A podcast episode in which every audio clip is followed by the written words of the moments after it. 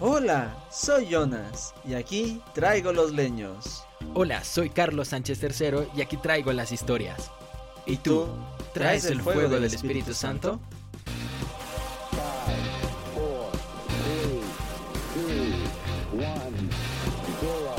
Es momento de encender La fogata con Jesús.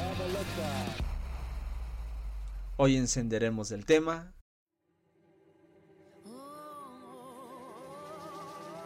Hola con todos, estamos a punto de iniciar este nuevo espacio. Por Dios, esta serie, no, esta serie. De Chosen. No, no, no.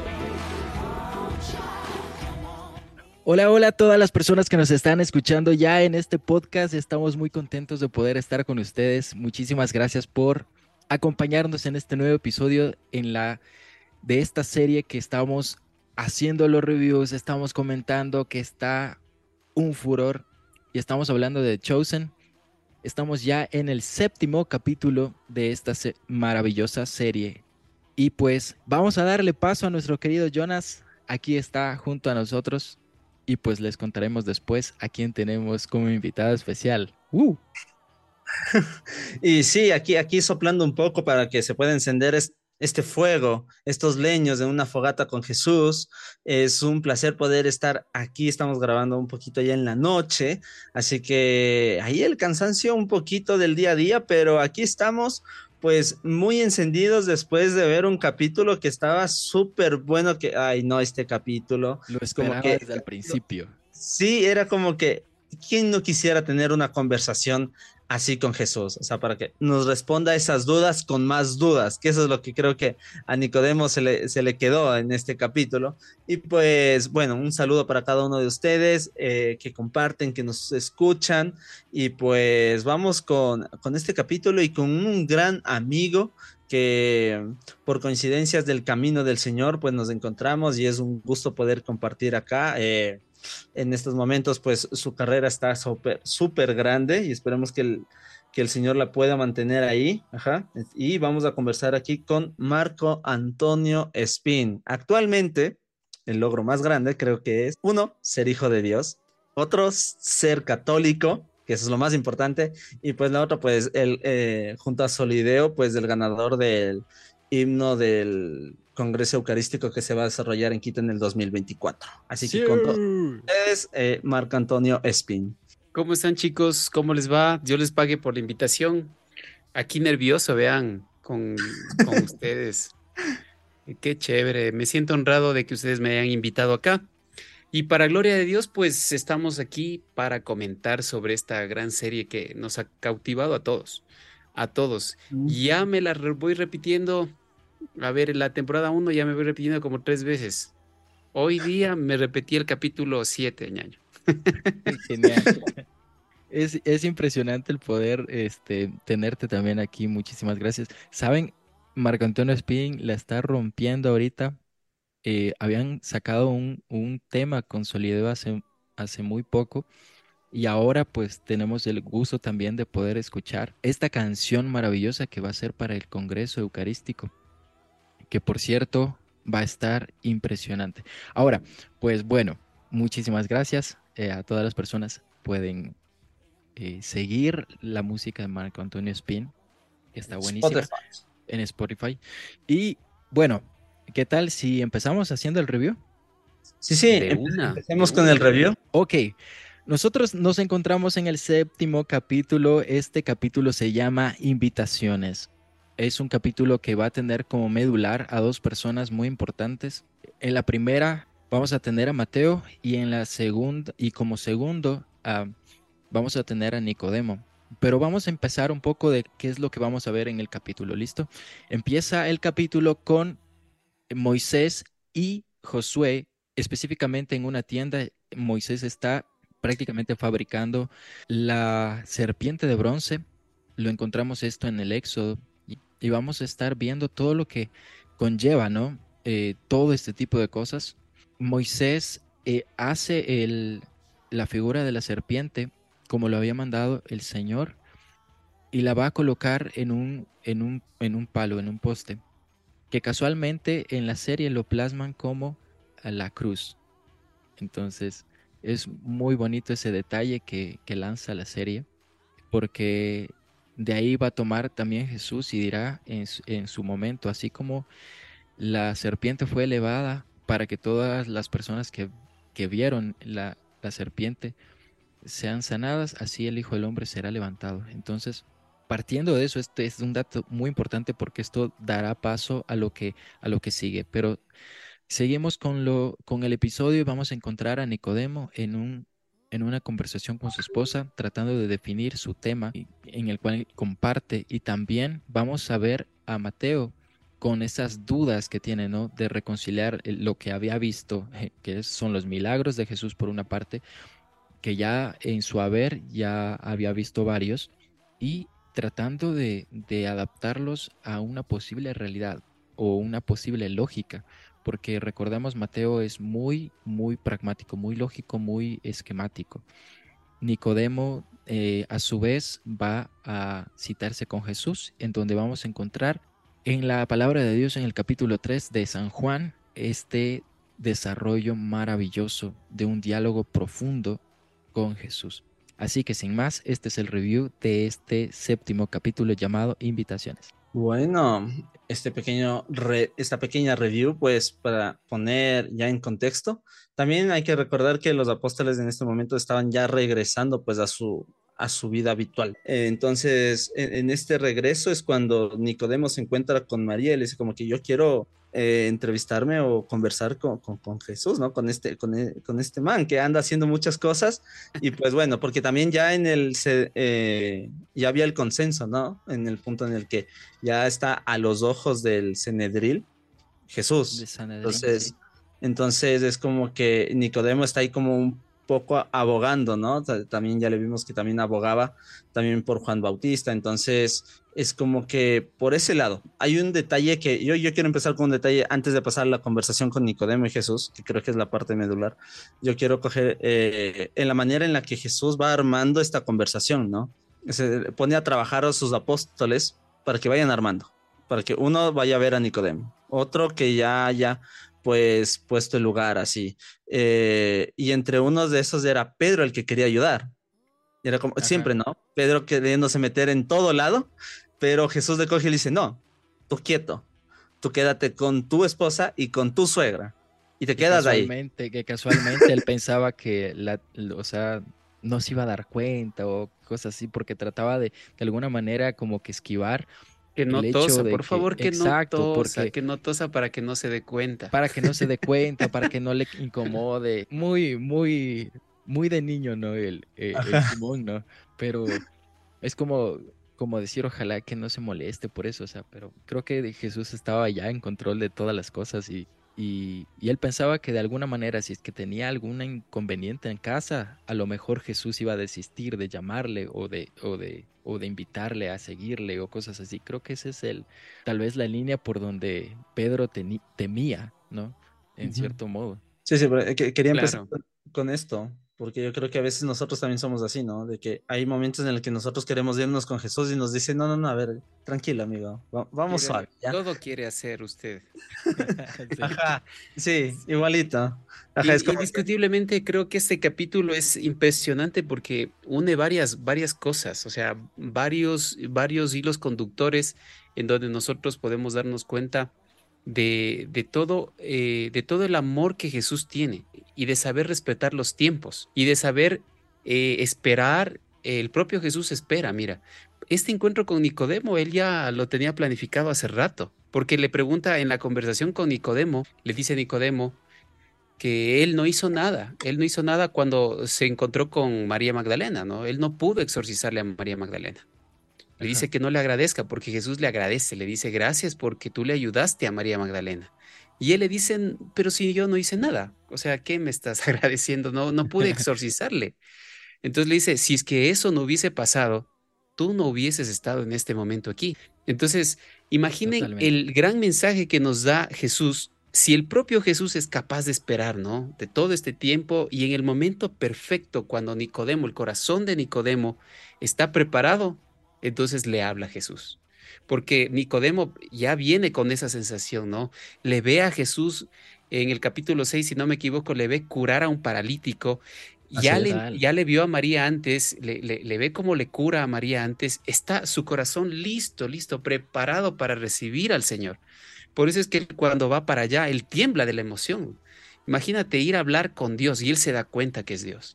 Entonces, yo creo que aquí, aquí el, eh, la parte medular es que los tiempos son precisos y luego ya vamos a ver que esto se repite con, con Mateo, porque en Mateo sucede lo mismo, exactamente, lo mismo. Entonces, eh, entonces Jesús es, es, eh, es el, gran el, gran, el gran Señor de la perfección, porque calcula los tiempos perfectamente. Por eso decimos que los tiempos de Dios son perfectos, porque espera el momento preciso para hablarte. Y la, y la serie me da esa sensación, me, me, invita a eso, ¿no? A que, a que yo tengo que saber esperar, ¿sí? A, que tengo que saber entender lo que eh, Dios me quiere decir y para en el momento preciso poderle recibir a ese Señor y decirle un sí. Imagínate el, el, gran compromiso que tiene Nicodemo ahí. Sí, yo, yo, yo quiero ver este acá porque Jesús, a, mí me chocó mucho eso, pronunciando esas palabras que te dije al principio, de que Jesús le dice, gracias por intentarlo. Es como que, o sea, gracias por fracasar. Yo lo sentí así como que, o sea, lo intentaste, o sea, gracias, o sea, porque, y claro, la actitud de, de Nicodemo fue esa, ¿no? O sea, o sea, ¿por qué me dices, la, por qué me das las gracias? Si, yo no hice nada, o sea, no pude hacerle nada, ¿no? Entonces yo creo que increíblemente Jesús a veces debe sentirse así con nosotros también, ¿no? Cuando nosotros fallamos en algo que Él nos encomienda o algo, en, en nosotros como que Jesús dice, güey, no va, el Jonas no va a poder hacer eso, pero, pero gracias por intentarlo, Jonas, porque eso te lleva a más adelante encontrarte conmigo. Entonces como que, o sea, a mí sí me chocó mucho, fue como que el Señor en su infinita eh, sabiduría te da las gracias a veces hasta por un fracaso. Yo encuentro un patrón aquí y es que, así como decía Marquito, lo, lo hace con Nicodemo y con Mateo y yo creo que de alguna manera Dios realiza esto más frecuente de lo que nosotros pensamos, porque hay muchas personas que son muy inteligentes y que Dios está así, gotita a gotita. Y creo que Dios tiene mucha paciencia con quienes eh, están muy encerrados en conceptos, en ideologías, en inclusive en teorías que muchas veces se maneja y es que la manera en como Dios te va a romper, por así decirlo, todos los paradigmas es de a poquito y justamente en tu terreno, o sea, en lo que realmente te va a cuestionar. Entonces, Nicodemo tal vez sabía que en algún momento iba a aparecer el Mesías y todo este tipo de cosas, pero no, no, no tenía como se dice, el panorama completo. Mateo se da cuenta de tremendo milagroso en, en, la barca, multiplicación de los peces, y él dice, esto es imposible. Vamos a ver en la curación del paralítico y esto es imposible. Entonces es como que él dice, todo lo posible que ha sucedido en mi vida o todo lo real que hay en mi vida resulta que no es como yo pensaba y pensaba que como yo pensaba estaba bien. Entonces muchas veces eh, Dios eh, te va a cambiar la jugada, te va, te va a cambiar, por así decirlo, justamente esto que nos hace cuestionar, que nos hace pensar y repensar muchas cosas para darnos a entender de que él, por sobre cualquier cosa, Él tiene poder y tiene la autoridad de hacer algo diferente a lo que tal vez nosotros pensábamos que era lo, lo suficiente o lo real, por así decirlo. Y bueno, vamos con la conversación de, de, Nicodemo con Jesús, que creo que es la parte, porque este es un capítulo muy chiquito en tiempo también. Ajá. es corto este de acá, pero es como para, es tan corto como para que te lo puedas repetir las veces que sean necesarias. Tiene un montón de cosas, literal. Entonces, a ver, vamos a ver, Marquito, ¿cuál es la parte como que más te llega de, en la conversación que tuvo Jesús con Nicodemo? Oye, eh, realmente eh, el director eh, Dallas Jenkins, ¿no? Que es el, director de toda esta serie, me parece que tiene un, grado de creatividad increíble porque en el momento de la conversación le pone a un Jesús muy, bueno, ya sabemos que Jesús aquí en esta serie es muy divertido, es algo que nos, nos cautiva porque es un Dios muy cercano. O sea, cercano, cercano, cercano, como estar hablando con el Jonas.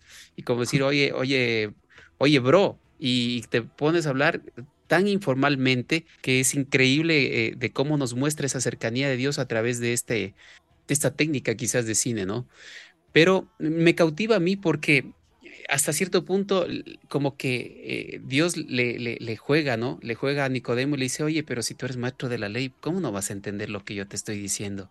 Y justamente le está diciendo que hay que renacer, ¿sí? Nosotros tenemos que renacer para poder seguir a, a Dios, para poder seguir la verdad. Entonces le dice, me da chiste también lo que le contesta Nicodemo, ¿no? Le dice, oye, pero si es que es renacer eh, así físicamente, está fregado porque mi mamá ya se murió hace rato. Entonces, eh, claro, le dice, no, no, eh, oye, me sorprende que tú seas maestro de la ley y no, logres comprender todas estas cosas, ¿no? Hay que renacer, sí, en el espíritu, en agua y en espíritu, ¿no? Entonces, eso significa que tenemos que bautizarnos y que tenemos que ser espíritu, que todo aquel que, se, aquel que renazca de la carne va a ser carne, ¿sí? Y aquel que renazca en el espíritu va a ser espíritu. Y lo que Dios viene acá no es a liberarnos, sí, de todas las opresiones políticas que tenemos, porque ahí le dice, no, no, les vengo a liberar de Roma, te doy una mala noticia. Te vengo a liberar del pecado. Imagínate. Entonces él, él se queda en shock pensando ahí y dice, chuta, a ver, primero, ¿cómo nazco en espíritu? ¿Cómo es eso de nacer en espíritu? ¿no? Y ahí viene la relación que tenía al principio de, la, de la introducción de Moisés, en donde pone la serpiente y dices que todo aquel, mira, como Moisés cuando puso la serpiente y todo aquel que miraba la serpiente se sanaba, así, todo aquel que renazca en el Espíritu y crea en mí, va a tener vida eterna. Algo, algo le quiso entender, ¿no? Algo, algo le quiso entender, pero se quedó con la duda. Me parece que esa parte es increíble cuando Dios nos invita y nos dice que tenemos que nacer en espíritu y tenemos que creer en Él para tener vida eterna. Aquel que no lo haga no va a tener esa vida eterna. Y le ofrece inclusive a Nicodemo, le ofrece cambiar toda esa opulencia que tiene él. Imagínate lo que era Nicodemo en ese, en ese tiempo, ¿no? Claro. Era un poder increíble, o sea, un fariseo que, que tenía alumnos y los alumnos tenían que respetar. Tenía un poder increíble, tenía un poder político, bueno, no político, pero sí, sí religioso, económico, eh, sobre, sobre la sociedad. Y eh, él como que Jesús le adivina, ¿no? Le dice, ¿sabes qué? Sí, sí, entiendo que eh, tienes tanto poder, que, que, tienes una familia y aparte de eso que ya, ya estás viejito, que ya estás de edad, entonces entiendo, te comprendo, pero piénsalo, piénsalo y sígueme. Esas partecitas de la conversación con Nicodemo me encantó, definitivamente, porque nos invita justamente, nos invita a través de esa conversación, Dios nos invita a poderle seguir y a poder saber que hay vida eterna en Él. Sí, y, bueno, para, para como dato curioso para ustedes, ya saben que aquí también les damos datos curiosos. Esta conversación con Nicodemo la pueden encontrar en la Biblia, en el Evangelio de San Juan, capítulo 3. Ahí está la, la conversación tal cual está en la serie. Lo único que hicieron en la serie es poner a dos personajes que ya conocemos su historia, que ya lo vamos conociendo, y juntar esa realidad en este pasaje bíblico, que es básicamente lo que hace también The Chosen en todos los capítulos, ¿no? Porque todos los capítulos lo van a encontrar en la Biblia, es que es como que la base primordial y pues ahí viene un estudio antropológico de cómo pudo haber sucedido, porque también el escenario, a mí me encanta el escenario en, cómo se da, ¿no?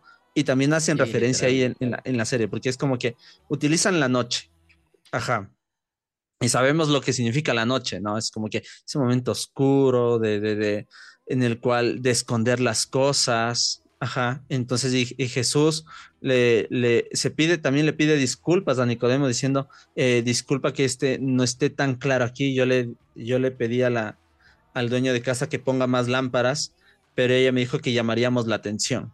Entonces es como que, y, y Nicodemo le coge y le dice como que no, así está bien, para no llamar la atención, ¿no? Porque entonces Jesús dice, sí, porque el, el, el, hombre está llamado a la luz. O sea, le llama mucho la atención la luz. Entonces es como que el escenario, eh, a mí me gusta dar como que estos datos, eh, así cine, eh, de, de, cine se puede decir, da mucho, ¿no? Ajá, e incluso cuando la conversación se va dando, cuando empieza es un poquito, es más oscurito, ajá el que, el, el que es más claro, el que le ponen más luces a Nicodemo que a Jesús. Pero a medida que va avanzando en la conversación, es Jesús el que toma un poco más de, de brillo y también y, Nicodemo se queda un poquito más atrás. E incluso, eh, también lo pueden encontrar en la Biblia, hay una referencia al viento y se escucha a través, y, y esto es muy bonito porque cuando Jesús dice, si logras escuchar, a ti también te pone en ese punto de, ok, estoy escuchando. Y se escucha el viento, pero también se escucha la música. Entonces, y recuerden que la música es importante porque cuando suena un tema en específico es porque está pasando algo, algo importante. Entonces, ahí la serie te está diciendo, pon atención porque lo que se viene está fuerte y ahí es cuando eh, todo lo que les cuenta eh, el Marquito. Entonces, quería darles este pequeño detallito para que ustedes puedan ver en la manera en la que se trabaja la parte eh, fotográfica, la parte de iluminación, la parte sonora, para poder dar esta conversación y que a nosotros pues nos cautive y nos encante. Ahora, algo que a mí me, me, me cautiva también es la manera en cómo obviamente van a empezar a adaptar el mensaje en el capítulo 3 nosotros vamos a encontrar, obviamente, lo que dice Jesús, ¿no? Pero no tanto de lo que está hablando Nicodemo. Pero me encanta cómo em, la serie eh, pone cada respuesta que dijo Jesús hacia una pregunta que Nicodemo tenía, obviamente. Entonces, es poderle darle un diálogo, no solo un monólogo, como tal vez nosotros lo notamos en el capítulo 3, sino un diálogo entre los dos, de manera que puedan eh, profundizar un poquito más el tema y meterse como que un poquito más en el contexto. Pero algo que a mí me llamó mucho la atención es que es la manera en cómo se da la conversación, ¿no?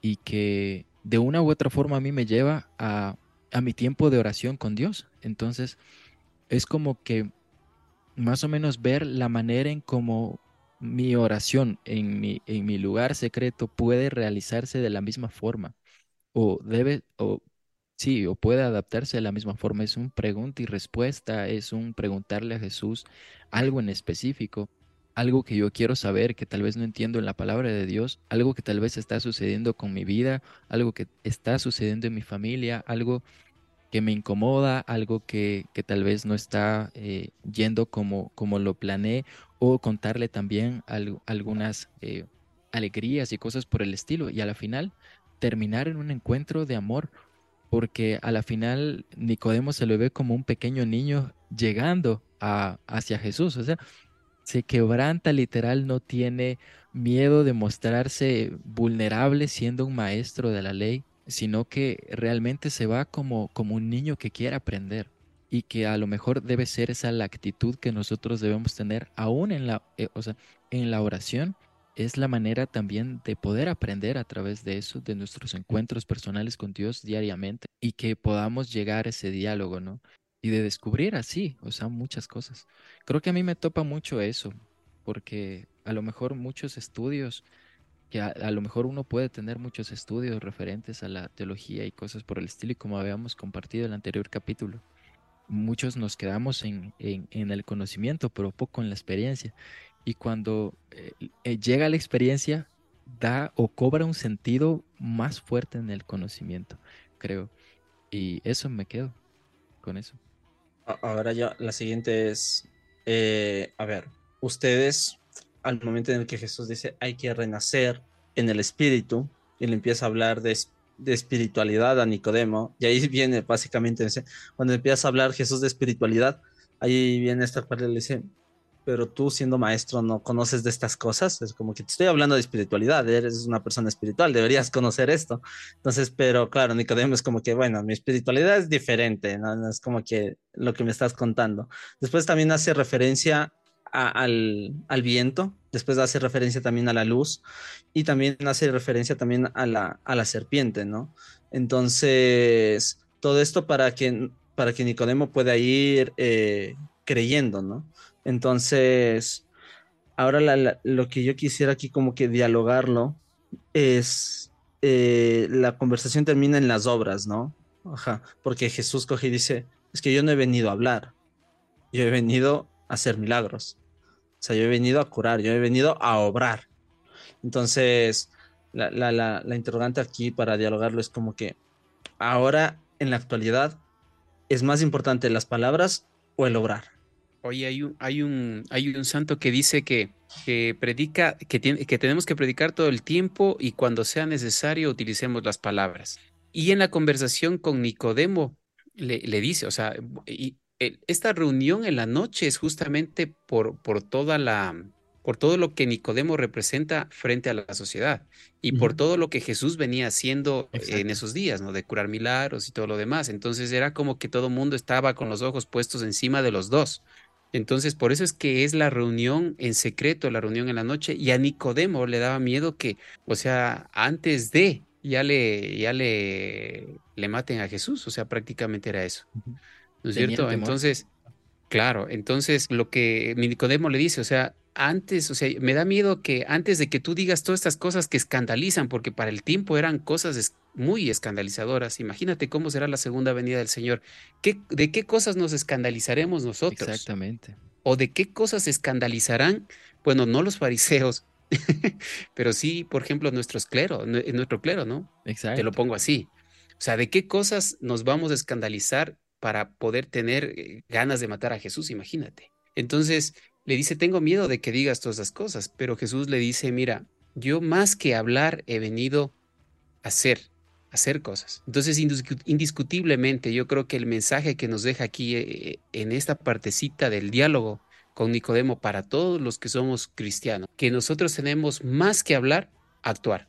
Con esto no digo que sea más importante actuar que hablar, no, pero sí es importante que nosotros podamos hacer las cosas, ¿sí? Más que hablar que podamos predicar cada día con nuestro testimonio, que la vecina de al frente nos mire a nosotros y nos diga, oye, qué bacán que es este vecino, oye, qué chévere, o sea, siempre está alegre, siempre está contento, eh, trata bien a la gente, trata bien a las personas, a que te diga que es un amargado, ¿de dónde saldrá?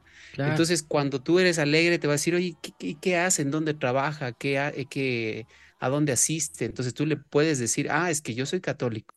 Y esa es la forma quizás más efectiva de evangelizar. Mira, ahí eh, creo que el mensaje está claro de Jesús a través de este diálogo con Nicodemo. Y es que sí, muchas veces creo que jala más el testimonio que nosotros podamos dar, ¿no? Porque claro, es que muchas veces dicen, no, es que hay en la iglesia hay puro chismoso, que no sé qué, que no sé cómo, que...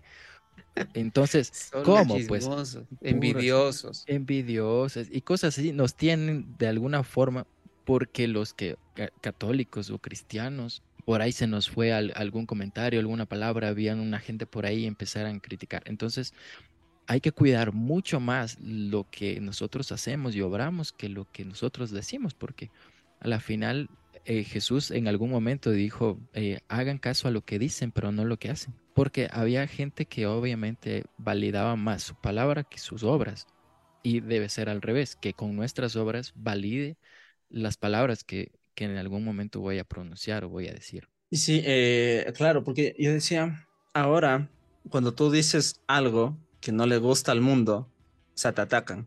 Pero si tú empiezas como que a obrar, es como que, no sé si es mejor o es, es mejor visto eso, eh, más que nada en, en, las polémicas en las que nos encontramos ahora, ¿no? Porque ahora creo que con tanta ideología que hay, es un poquito más complicado, ¿no? O sea, porque creo que el, expresarnos causa mucho, mucho furor y es muy, ajá, y les duele cuando les, les dices algo que no les gusta, ajá, pero yo creo que no pueden hacer nada cuando tú haces algo que no les gusta, o sea, te quedan viendo feo, pero ya no pueden hacer otra cosa, ajá, pero cuando les dices algo, tienes eh, como que este de que te pueden responder. Entonces, yo, yo sí quiero invitar bastante a esto de que es mejor que ustedes obren, porque si van a querer responder con algo, van a tener que ser con las obras también. Ajá. Entonces. Mira, mira el ejemplo más práctico de, de, esto es tu familia. Por ejemplo, cuando tú vas a predicar a alguien y le dices algo o le cantas algo a través de una canción, le estás predicando y te acepta, ¿no? O sea, por respeto no te dice nada y te, bueno, ya, listo. Pero si tú vas a, decirle a la familia, ¿sabes qué? Nos vamos a ir a misa porque Dios es amor, porque Dios es luz, hay que renacer en el agua y en el espíritu, no en la carne. Los, los, los amigos de tu familia, o sea, tu familia no te va, no te, este, ya te conocen, te conocen todas tus debilidades. Entonces, lo mejor en la familia es dar el testimonio, para que digan, oye, ¿qué le pasó a este, a este Jonas? ¿Qué le pasó a este Charlie? ¿Qué, qué, qué le sucedió? ¿Qué, qué, pasó? No, lo que pasa es que renació en el agua y en el espíritu. ¿Sí me entienden? Entonces, cuando tú invitas a tu familia, sí, tiene que ser indiscutiblemente por el testimonio. porque es, son las personas que más a profundo te conocen de cómo eres, cuál, qué defectos tienes. Entonces, si ellos te ven cambiado, obviamente van a decir, oye, efectivamente Dios hace milagros y yo quiero conocer a ese Dios. Literal, literal, totalmente. Concuerdo full porque, claro, es que, como dice inclusive, hasta la palabra de Dios mismo dice, nadie es profeta en su, en su propia tierra porque de alguna manera siempre nos van a ver el pero en todo lo que sea. Y hasta más, mucho más, obviamente, cuando uno está dentro de las cosas de Dios. Ah, no, es que ya, ahora sí ya no pasa la familia por estar mucho tiempo en la iglesia o por el estilo. O inclusive, a padrecito, que el curita, que no sé qué, que el hermanito déjame te prendo una velita, lo que sea. Se te empiezan a cargosear un montón, pero que poco a poco van viendo lo que tú estás haciendo, lo que vas cambiando, las cosas que vas dejando un poco a poco, de la manera en cómo va evolucionando tu relación con Dios y con las personas en el exterior. La gente dice, cierto ha sido. así es, así es, así es, indiscutiblemente. Y, bueno, para retomar el capítulo, para, para ir viendo ya una última escena, el llamado de Mateo. ¿Cómo ven ustedes el llamado de Mateo? Oye, ese llamadito de Mateo, o sea, el capítulo se llama Invitaciones, ¿no? Si no me equivoco.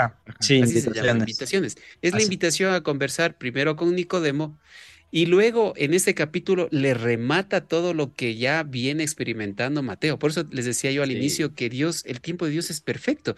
Incluso hasta el propio Dios espera. Ahora, ahora es, porque sale y solamente le queda viendo a Mateo. ¿No? Y ya sabe todo lo que, eh, o sea, Jesús sabe perfectamente todo lo que Mateo tiene en su cabeza.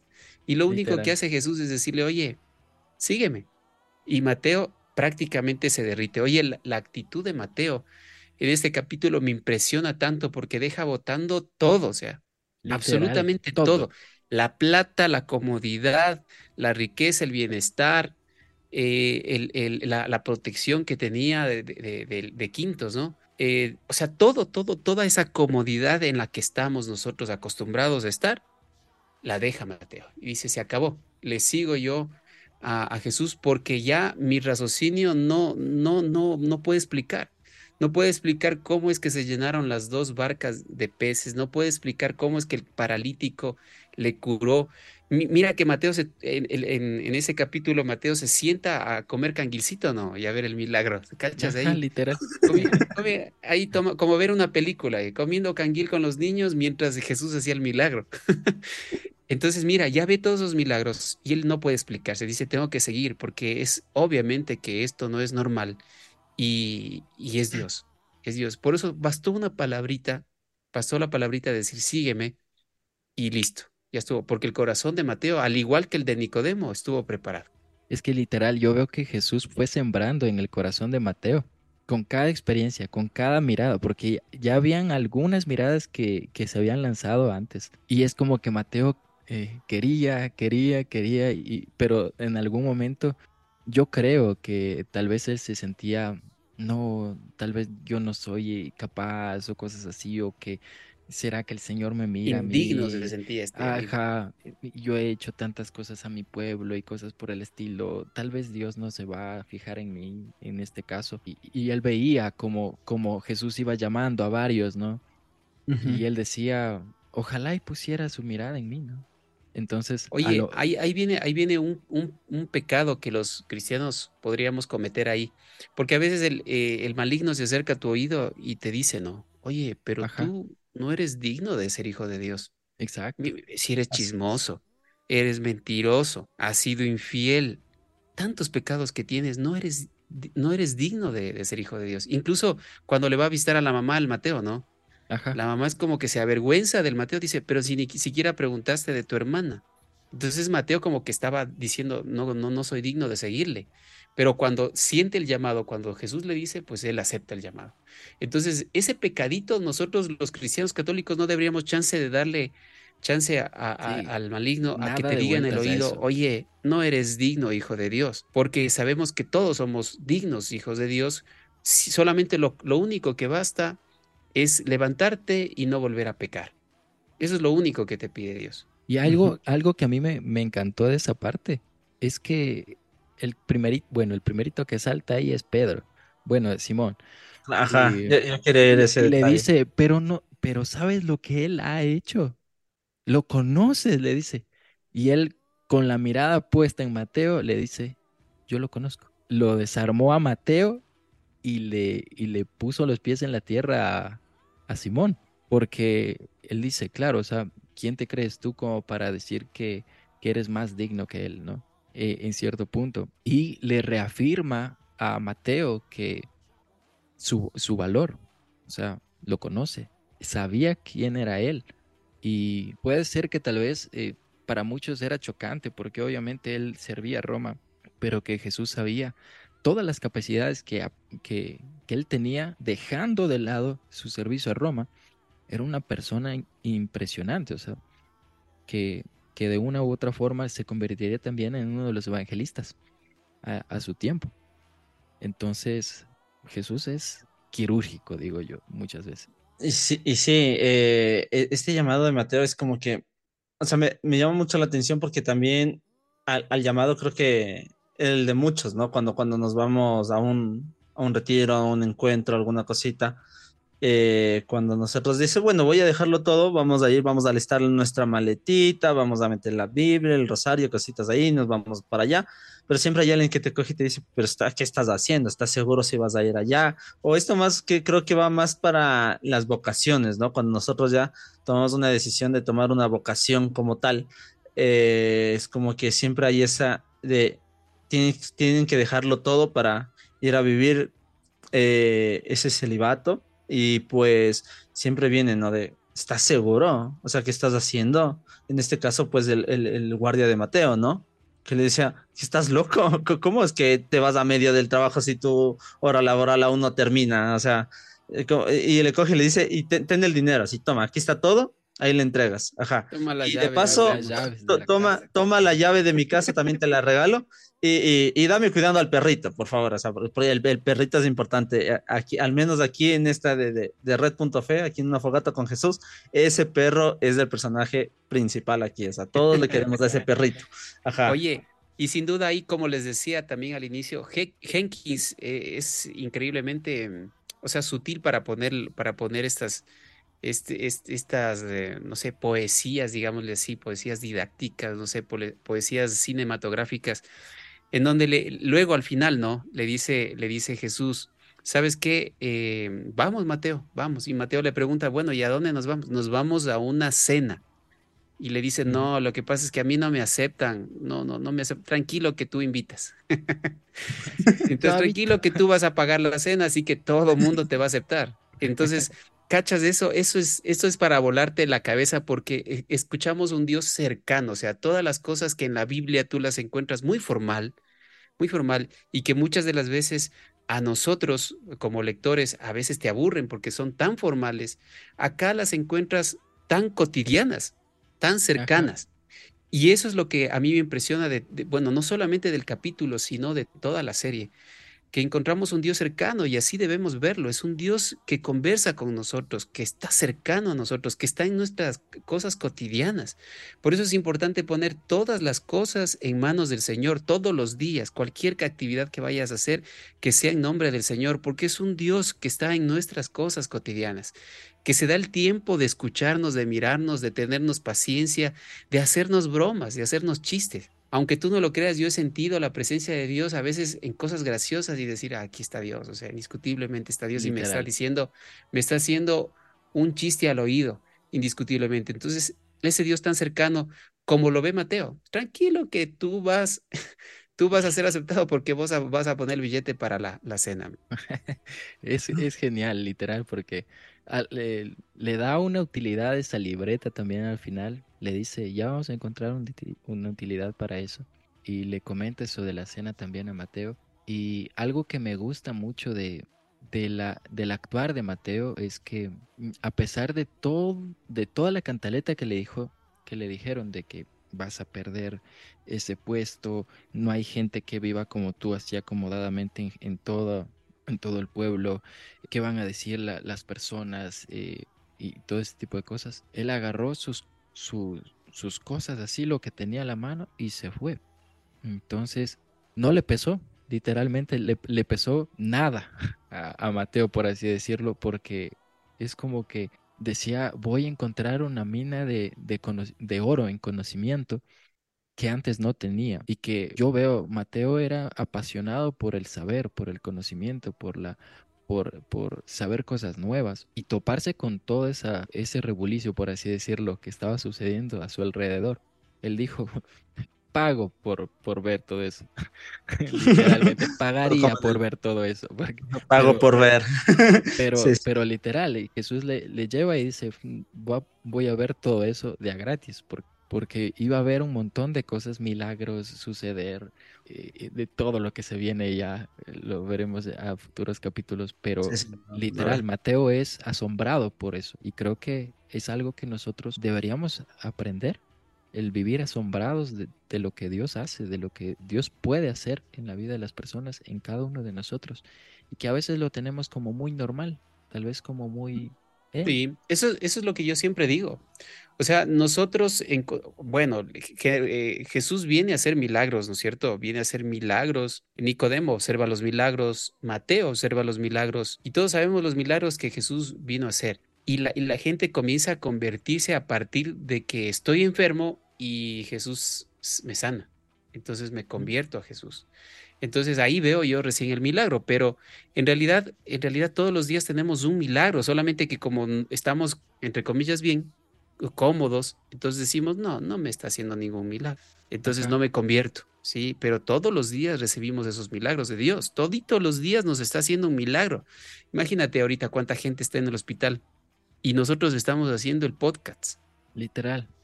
Entonces, todos los días tenemos un milagro y, hay que agradecerle a Dios por los milagros y asombrarnos como Mateo se asombra de los milagros, pero a diario, ¿sí? De abrir los ojos, decir, wow, abrir los ojos. O sea, esa capacidad de asombro la hemos perdido tenaz, tenaz. Actualmente no tenemos esa capacidad de asombro frente a las cosas milagrosas que tenemos en nuestros ojos y que no somos capaces de reconocer. Eso es muy cierto, ¿no? Porque, eh, bueno, un poquito ya más adelante cuando vemos cómo ellos viven eh, con Jesús, ajá, eh, les vemos, incluso en las poquitas escenas donde ellos se despiertan, dan gracias por despertarse, pero apenas abren los ojos, ajá, o sea, no importa en qué lugar hayan dormido, ellos a lo que se despiertan cogen y hacen una, una pequeña ejaculatoria, todos hacen como que la misma oración. Así como que le, dan, le dan, o sea, le dicen gracias por, incluso Jesús, ajá, en el capítulo eh, que es con los niños, podemos escuchar también que coge y dice, Padre, te doy gracias porque me has devuelto como que la vida o algo así, es como que eh, gracias por despertarme, gracias por tenerme aquí, ¿no? Entonces, es muy cierto eso, y pues bueno, para, para ustedes, en conclusión eh, de este capítulo, ¿en dónde podemos encontrar ahora las miradas de, de, Jesús. Ajá, yo, yo, quiero empezar y me gustaría coger y decir, donde yo encuentro la mirada de Jesús es en, en, el, en la capillita, en el Santísimo, ajá, o algún sagrario. Es como que ir allá, arrodillarse un momento y, o, incluso a mí me gusta estar a vuelta. Yo, yo me siento, ajá. Yo, yo, me suelo sentar en el piso y quedarme ahí conversando con Jesús, ajá. Las viejitas se enojan cuando no me ven arrodillado delante del Santísimo, pero ahí es como que, no, espera, es mi momento, pero es como que ahí yo tengo esa mirada. Ajá. No, no molestes, no molestes mi momento.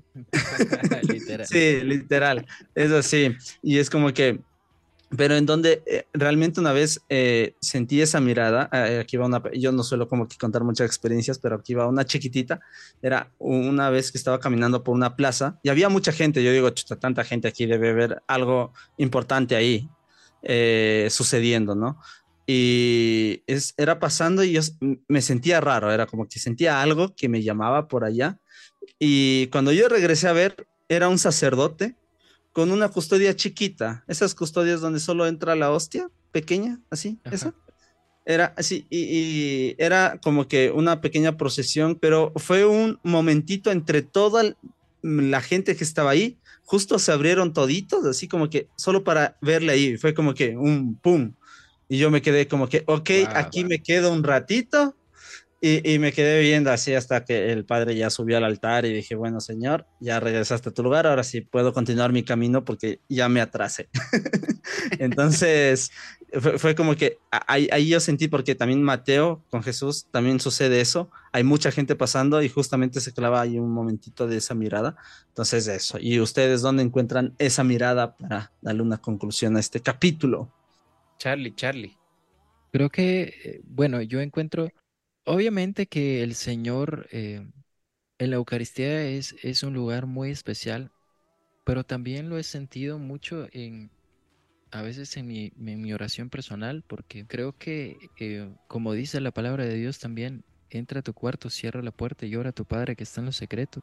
Y tu Padre que está en los secretos te recompensará. Creo que una de las mayores recompensas también que, he tenido es justamente eso, poder tener esa experiencia en mi, en mi propia casa, por así decirlo. Recibir eh, de parte de Dios eh, su gracia, su presencia y, y poder compartir un momento de, de, Dios ahí, justamente en mi casa. Entonces creo que yo lo veo, lo veo ahí cuando estoy hablando con Él ahí en, en mi cuarto. Bueno, yo, yo definitivamente veo a Dios en las personas, hermano.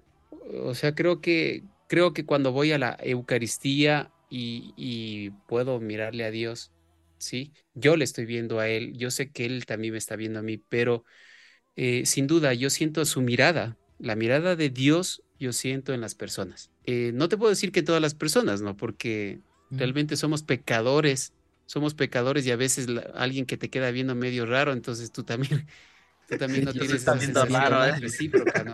Claro, no tienes esa sensación recíproca, pero por decirte, yo le miro a los ojos a mi hija y yo a través de su mirada digo, Dios me está viendo, qué maravilloso que eres, Señor. O sea, le puedo ver ahí puedo, o, mi esposa me ve y digo, ahí está el Señor, definitivamente estás ahí. O cuando veo, por ejemplo, a alguien que en verdad necesita, necesita, aquel necesitado me mira y digo, son los ojos de Dios, es la mirada de Dios. Entonces yo creo que deberíamos aprender a mirar también al Señor, eh, creo que en nuestros hermanos, en nuestros hermanos, porque esa mirada, al igual como hace Mateo, le da una respuesta y le dice, voy para allá. Entonces voy a ayudar al, reino de Dios. Entonces yo creo que esa mirada puede invitarnos a nosotros también a ayudar. Ayudar sin saber quién es. Sin saber quién es podemos ayudar. Si tú miras ahí a esa, a esa mirada necesitada, yo creo que podemos hacerlo, chicos. Y pues eso, mm, estamos súper contentos ya de poder ir finalizando también un poco este, este episodio que ha sido maravilloso. Hemos tenido un tiempo impresionante, un tiempo de, compartir, de, encontrar tal vez respuestas eh, a varias preguntas y hablar también de la experiencia de Dios, de, cómo Dios es capaz de poder ordenar escenas, ciertas cosas en nuestra vida de manera que pueda generar un encuentro que nos cambie totalmente la vida y nos pueda dar este nacer de nuevo. Un datito curioso, antes de despedir. Al inicio vamos a encontrar, como les decía, a Moisés haciendo la serpiente y que él utiliza un recurso muy chévere. Cuando cuelga la, la, serpiente sobre el madero, es un madero de cruz. Que a mí me encantó el, e, ese detalle en la serie, ese detalle, porque pues muchos lo pintan eh, cuadros de, de, esta, de esta imagen de, de, la serpiente y el, y el madero, ¿no? Que decían, pero lo hacían solo así, uno solo, y, y lo enroscaban, como se dice en el, en el madero. Pero eh, la serie la plasma como, como la cruz, y sobre esa cruz, pues, eh, cuelgan a, a, la, a esta serpiente, ¿no? Y que obviamente y, como da referencia a, a como dato, Jesús Ah. También, dato histórico de esta parte, ustedes han notado que todas, eh, normalmente en la, en la, en, la, medicina, en los hospitales, eh, hay la cruz y está la serpiente, ¿cierto? Nos han preguntado como que, ¿por qué? Porque hay una serpiente en los centros de salud, o sea, aquí. Eso es en relación a ese momento de que hubo muchas curaciones, que se acercaban a esa serpiente, la veían y se curaban. Entonces ahora pues se utiliza como símbolo en la medicina eh, esta serpiente y esta, básicamente, este símbolo, ¿no? Entonces, eh, ahí como dato, pues, si es que lo sabían, buenísimo. Si es que no lo sabían, pues ustedes pues van por ahí y le dicen ahí, les deja el dato. Ajá, la chica que les gusta, mira, ¿sabías por qué está esa, esa serpiente ahí? te abro la Biblia y le impresionas. aquí está. y ahí le dejas impresionada. Hay que claro. ser bien recursivo. Wow, qué catequista para más prominente que eres. Eso. Y pues bueno, llegamos al final. Eh, muchas gracias a todos los que se quedaron hasta acá. Ya saben, pues un placer. Eh, Marco también, gracias por acompañarnos, por todos esos detallitos. Espero que no sea la última vez en tenerte aquí en una fogata con Jesús y pues estamos en esas, ¿no? Entonces, no sé si quieres dar unas palabras ya finales para ya cerrar el episodio y despedirnos totalmente. Bueno, Dios les pague a ustedes, queridos hermanos, Charlie, Jonas. Realmente es un honor. A mí me encanta hacer estas cosas, vean. les juro, estaba haciendo aquí una, una tesis, estaba haciendo pero queda botada la tesis cuando tenemos que hablar algo, algo de Jesús, ¿no? Entonces, es increíble, me encanta hacer estas cosas. Dios le pague por la invitación. Quiero agradecerles en ese sentido, invitarles también a todos, a todos a que podamos dar testimonio y a que podamos evangelizar más con el testimonio, que seamos, que seamos eh, eh, luz, ¿no es cierto? Y que renazcamos también en el agua y en el espíritu, que seamos seres más espirituales. Ahora en la actualidad necesitamos eso. Dios les pague, soy Marco Antonio Spin y bueno, me pueden seguir en todas las redes sociales. Como Marco Antonio Spin. Eh, pero no me, no me, no mira a decir Marco Antonio Solís. Oye, te juro, eh, en, la premiación de, la, de, la, canción para el himno, y el ganador, eh, el compositor del himno al Congreso Internacional Eucarístico es Marco Antonio Solís. Ay. Sí, yo digo, maestro ese man, oye. me ganó, ¿eh? me, ganó el man. Después ya rectificaron, ahí me alegré. Y le regresa a ver a, Fray Oscar, ¿no? ¿A qué rato cantaste tú con Marco Antonio Solís? Disculpa. Exactamente, Ay, no creo. hijo, pucha. Sí, sí, sí, se jalaron ahí, se jalaron. Pero, pero, o sea, esa jalada ya me la sé. Ya me la sé. Por eso yo siempre empiezo diciendo, a ver, por Dios, irán a digitar bien en el YouTube Marco Antonio Espíritu, porque después me saben estar escribiendo Oiga, hermanito, esa canción Tu cárcel está espectacular, vea. no puede ser. Claro, sí. es. Ay, como para que nos vayamos dando un, un ataque de felicidad ahorita antes de terminar el, podcast. Gracias por compartir con nosotros, gracias por estar escuchando estos podcasts, gracias por su tiempo y pues gracias también por eh, formar parte de esta fogata con Jesús. Fogateros, nos vemos el próximo episodio. Que Dios me los bendiga. Próximo viernes. El próximo viernes, nuevo capítulo, nuevo episodio. Va a estar buenísimo, así que no se lo pierdan. Tenemos invitada internacional para el próximo. Así que. ¿Quién, es? ¿Quién es?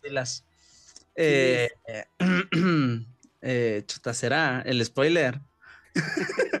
Diga las características nomás, como para que deje Es es, es, eh, es, influencer, es de Centroamérica y ya hasta ahí les vamos a dejar. Muy bien, muy bien. Y pues bueno, un abrazo, eh, mi nombre es Jonas, un placer poder compartir con ustedes este fuego en una fogata con Jesús. Nos vemos el próximo viernes y síganos en todas nuestras redes sociales como Red Fe Catholic para que puedan enterarse de todo lo que estamos haciendo en este mes. Pues eh, ya está por concluir el mes de María, así que hicimos algunas ya actividades, han de haber concretado ya. Así que ahí, a echarle muchas ganas a estos chicos y pues bueno, a darle like a todo lo que estamos haciendo. Un abrazo y pues hasta la próxima semana. Chau, chau. chau.